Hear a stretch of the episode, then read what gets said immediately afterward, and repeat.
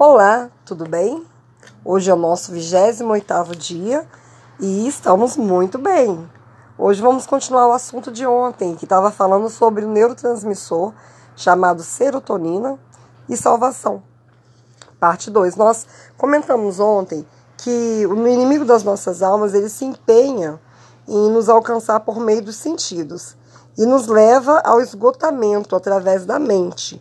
Né? Nós falamos sobre sentidos, sobre entradas da alma, sobre visão, olfato, audição, paladar, tato.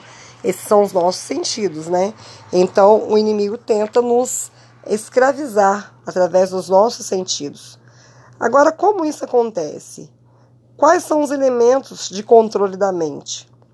Os principais elementos para o controle da mente são pouco sono, sobrecarga sensorial, regime alimentar desequilibrado e sono inadequado. Existem forças econômicas, culturais e espirituais tentando transformar o mundo numa sociedade 24 horas. Mães que trabalham fora e à noite têm outra longa atividade de trabalho em casa, lojas e linhas de produção que funcionam dia e noite rádio e TV que não mais interrompem suas transmissões à noite. Antigamente dava um determinado horário e elas, né, ficava aquelas listrinhas lá na televisão, era interrompido né, as atividades. E hoje não. Muitas vezes colocam seus programas e filmes e entrevistas mais interessantes tarde da noite. Né? Executivos que precisam acompanhar os pregões financeiros do outro lado do mundo durante a noite, festas que vão noite adentro. Mas o que há de errado em dormir menos? Dormir menos interfere na habilidade de aprender. Sim, é uma verdade. Deixa a pessoa irritada, cansada, apaga o humor, a pessoa perde a paciência com muita facilidade, acaba com a cortesia, com a concentração, com a criatividade e com a memória provoca acidentes. Inclusive, existe uma estatística que são é, mais ou menos 200 mil mortes no trânsito todo ano somente nos Estados Unidos. Induz ao uso de drogas e estimulantes e, além de tudo, a privação do sono engorda. Engorda as pessoas que têm essa tendência, porque acaba desregulando todo o ciclo hormonal do dia, que depende da hora em que você vai dormir. Nós falamos aqui lá no iníciozinho da nossa jornada que nós temos oito remédios naturais e um desses remédios muito importante é o repouso. E o repouso do sono, ele é de extrema importância, como nós vamos ver agora. Em pesquisa, é, viu-se que a redução das horas de sono afetou os níveis hormonais Homens e mulheres tiveram um aumento médio entre 40% e 60% do indicador de inflamação. A interleucina 6, conhecida como IL6, enquanto apenas os homens mostraram uma elevação de 20 a 30% em outro indicador de inflamação. E esse é muito sério. Ele se chama N, ele se chama TNF, o fator de necrose tumoral. E quanto ao, né, o, tanto a IL-6 quanto o TNF, eles são citocinas. O que são citocinas? São proteínas liberadas pelo corpo em resposta a um ferimento. Agora preste bem atenção nisso, gente, que é muito interessante. O sistema nervoso, ele só tem uma forma de ser realmente é realimentado. E como? Através do sono. Olha que descoberta fantástica. Às vezes tem pessoas sofrendo de mal de, de, de, com o sistema nervoso e se ele começasse a dormir de forma normal, como a gente vai comentar aqui, como são essas formas, ele seria curado desse problema. Né? Então, através do sono e na hora certa. Não basta só você dormir, você tem que dormir também na hora certa. Não existe um sono opcional. Duas ou três horas perdidas afetarão o bom funcionamento da pessoa durante o dia todo.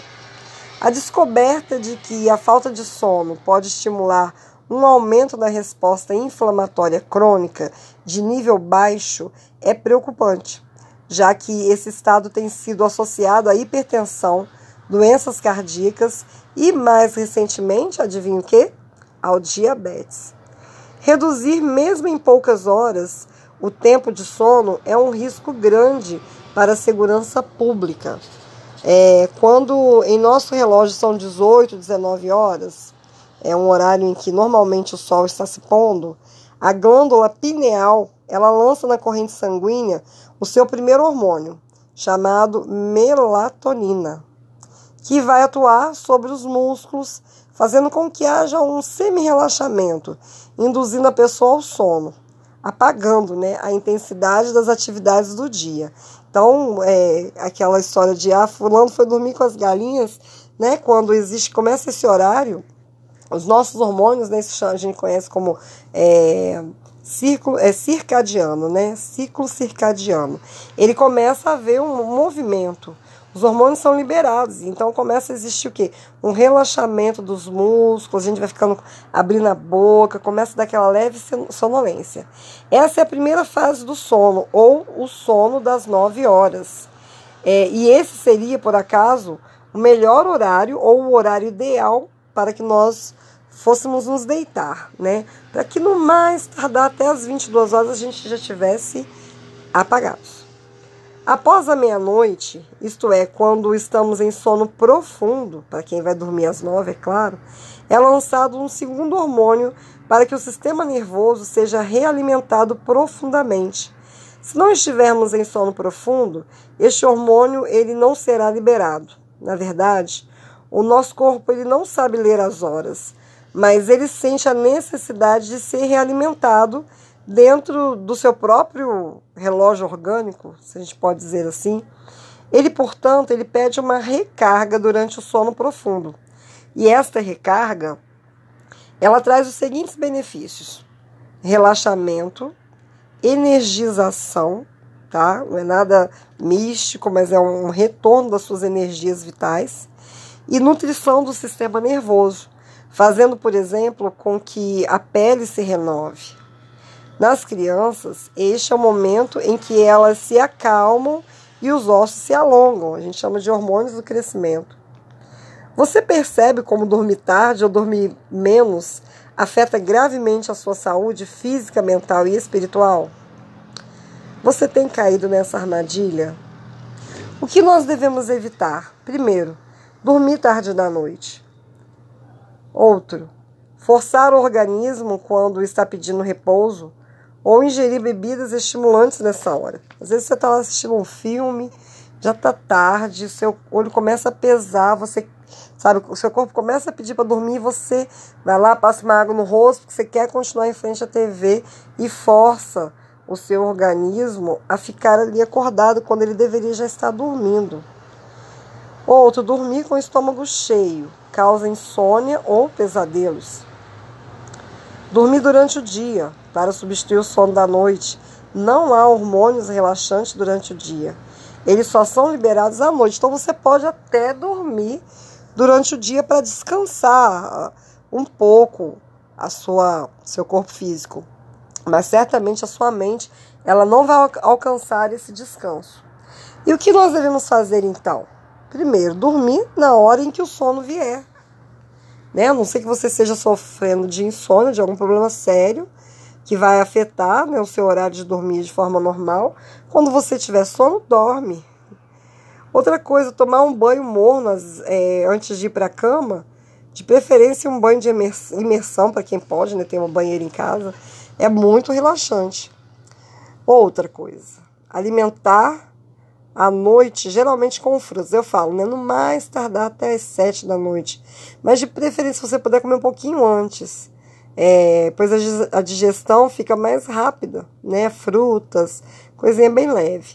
E conscientizar-se de que todos esses benefícios, né? Que falamos aqui nesse assunto, ele precisa virar um hábito. Existe uma coisa chamada sobrecarga sensorial, e qualquer um de nossos sentidos, quando ele é estimulado em excesso, ele causa essa, essa sobrecarga é, sensorial e acaba esgotando a mente. Então, uma estimulação visual como TV, vídeos, videogame, computador, internet são potentes estimuladores visuais. Por exemplo, criança com menos de dois anos não deveria ser posta diante da TV, pois a mente delas não consegue ainda assimilar a quantidade de imagens aceleradas, né? Aceleradas são os frames. É, e pode acabar levando essas crianças a desenvolver um transtorno de hiperatividade e déficit de atenção. Olha aí, pais. Os maiores e adultos é, jamais deveriam assistir mais do que duas a três horas ao dia. E tem né, jovenzinhos, adolescentezinhos que ficam horas durante o dia e horas, às vezes, durante a noite assistindo a televisão. Existe também uma coisa chamada estimulação auditiva, né? É, são os nossos, as nossas sobrecargas sensoriais. O que poderia ser? São as músicas pauleiras, né? o volume muito alto, uso inadequado e frequente de fones de ouvido. Tudo isso afeta a nossa química cerebral. Outra coisa, estimulação sexual, onanismo, a masturbação que leva a uma imaginação doentia, né? E no caso pecaminosa, bem como a perda da capacidade de se relacionar adequadamente com o sexo oposto, ou o abuso do sexo, mesmo entre casados, afeta a nossa serotonina. Então vamos dar atenção, tudo tem que ter o que? Temperança, outro remédio de Deus, temperança, tudo tem que ter equilíbrio, né? E a alimentação inadequada.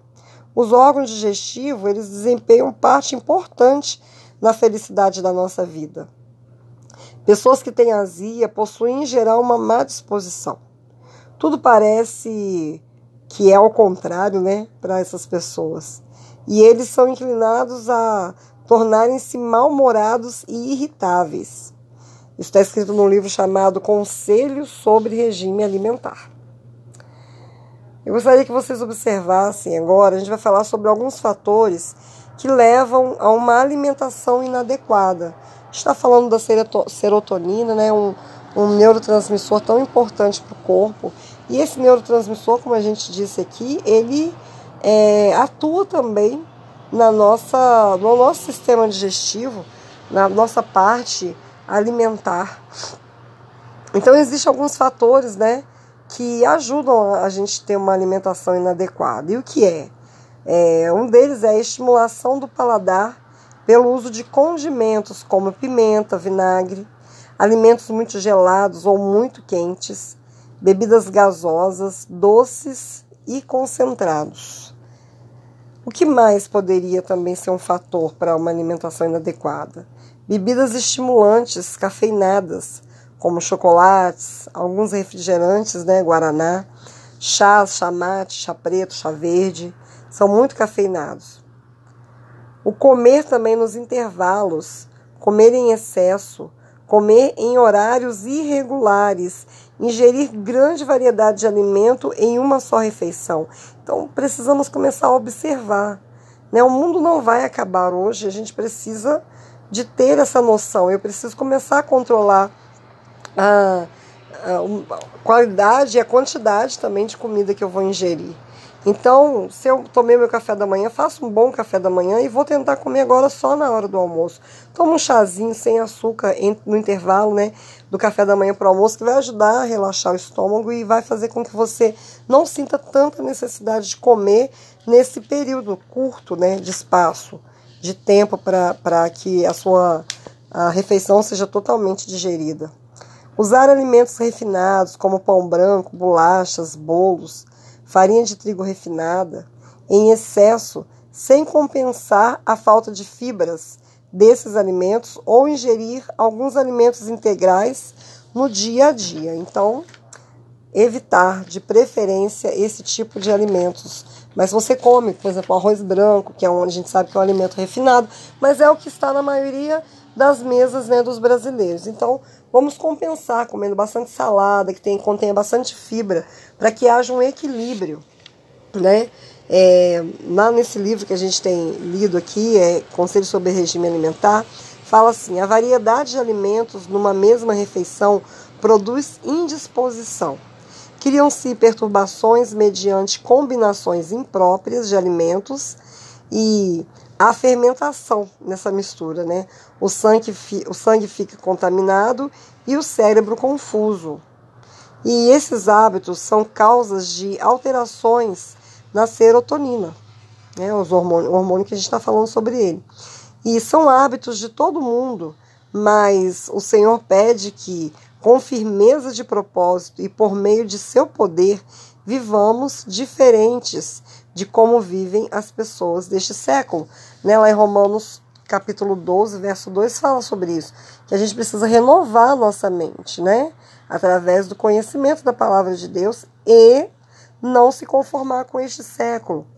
Então, se as pessoas misturam lá na mesa, põe salada e põe doces, sobremesas, e põe arroz, e põe feijão, e põe de tudo naquela mesa, vários tipos de carne, é, isso causa uma confusão muito grande no nosso organismo. E o nosso organismo ele vai ficando sobrecarregado e chegar, vai chegar um tempo em que ele vai gritar.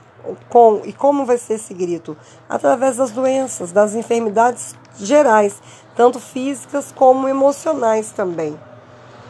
É, nós estamos verdadeiramente envolvidos numa guerra química e o nosso inimigo ele conhece muito bem o funcionamento do cérebro e está decidido a nos destruir enquanto nosso Pai Celestial se empenha em construir nossa felicidade presente e futura.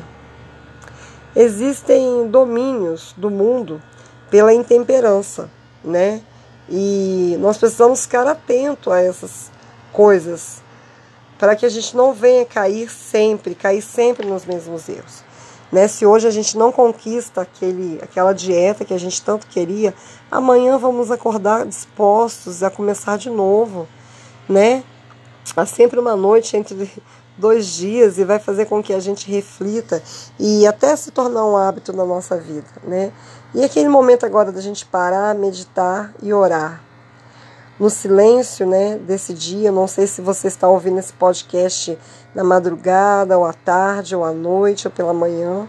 Mas no silêncio desse momento que você está aí agora, fale com Deus sobre que, o que o Espírito Santo lhe ensinou em tudo isso que nós conversamos. E diga o que você pretende fazer de agora em diante. Não tenha medo. Ele, Deus, é quem vai operar em sua vida tanto querer como o efetuar. E lembre-se, é, tenha em mente que 84% dos fatores determinantes de saúde depende de você e 53% do seu estilo de vida. Então vamos lá? Vamos nos levantar, vamos decidir qual exercício físico que nós vamos fazer hoje, amanhã, vamos estipular um tempo para meditação, para que a gente possa exercer confiança em Deus e que esse Deus maravilhoso que nós temos possa edificar a sua vida nesse dia. Um abraço e até amanhã.